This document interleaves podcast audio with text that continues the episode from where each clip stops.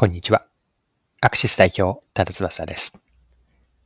相手がすでに知っている情報をただただ繰り返し伝えるだけでは、お客さんの心、相手の心をつかむのは難しいかもしれません。今回はサントリーのクラフトボスソイラテのマーケティングを取り上げて、どのようにお客さんの買いたいという気持ちを引き出すかの秘訣を探っていきます。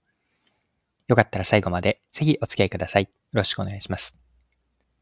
はい。サントリーのクラフトボスソイラテが逆張りのようなマーケティングを展開していて面白いです。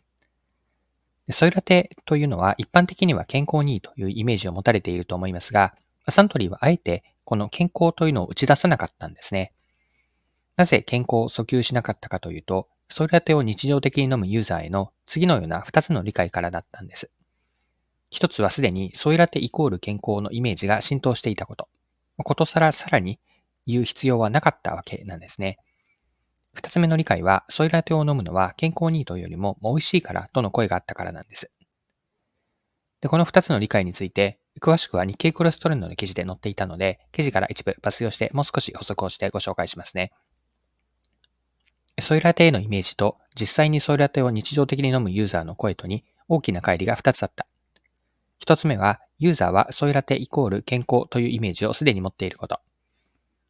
企業がソイラテを売り出す際、健康にいいことをアピールするのが効果的と考えるだろう。しかし、お客様の声を聞いてみると、ソイラテはすでに健康にいいというイメージが根付いていた。二つ目は、健康にいいからではなく、美味しいから飲むという意見の多さ。確かに、ソイラテを初めて飲むきっかけは、豆乳の健康や美容効果によるものが一定数ある。しかし、普段からソイラテを飲むユーザーからは、普通のカフェラテより美味しいから買う。素材の美味しさと優しい甘さが嬉しいなど、美味しいから飲むという声が多数聞かれたという。はい。以上が日経コレストレンドの2023年9月26日の記事からの引用です。そこでサントリーはクラフトボスのソイラテにおいては、美味しさを重視するコミュニケーションにする方針にしたんです。美味しさを追求するという健康にいいというアピールをしなくても、普段からソイラテを飲む人には、ソイラテという商品名で認知してもらえることを狙ったんです。また、ソイラテを飲んだことのない人には、美味しいという口コミで選んでもらえると、これを期待してのことです。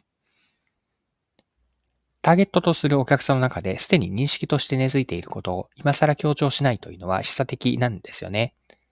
すでに分かっている、当然だと思っていることを今更言われたり見せられたとしても人は欲しいという気持ちはなかなかなりにくいでしょう。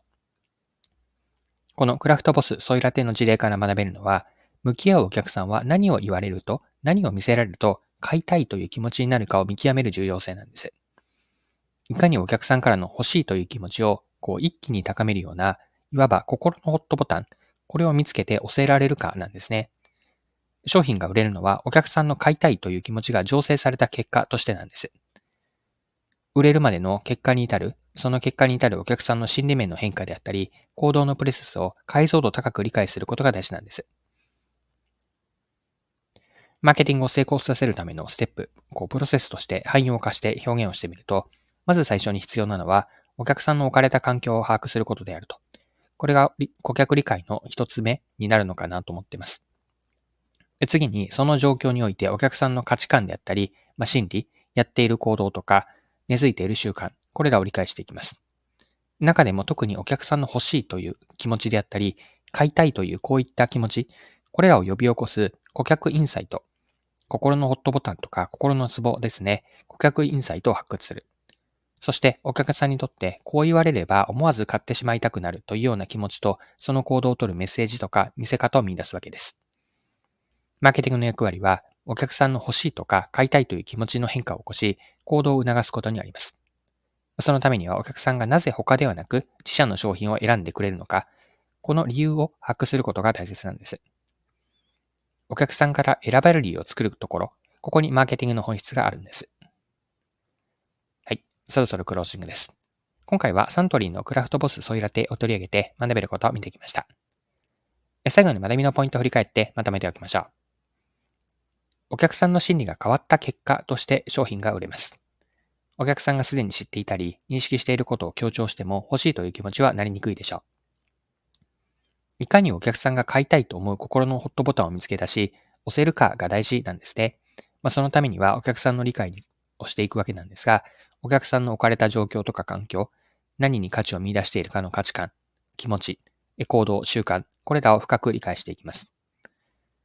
マーケティングの役割というのは、お客さんの買いたいという気持ちを作って行動を促すことにあります。お客さんがなぜ他社の商品ではなく、自社の自分たちの商品、サービスを選んでくれるのか、この選ばれる理由を把握し、選ばれ続ける状況を作る。ここにマーケティングの役割があります。はい、今回は以上です。最後までお付き合いいただきありがとうございました。それでは今日も素敵な一日にしていきましょう。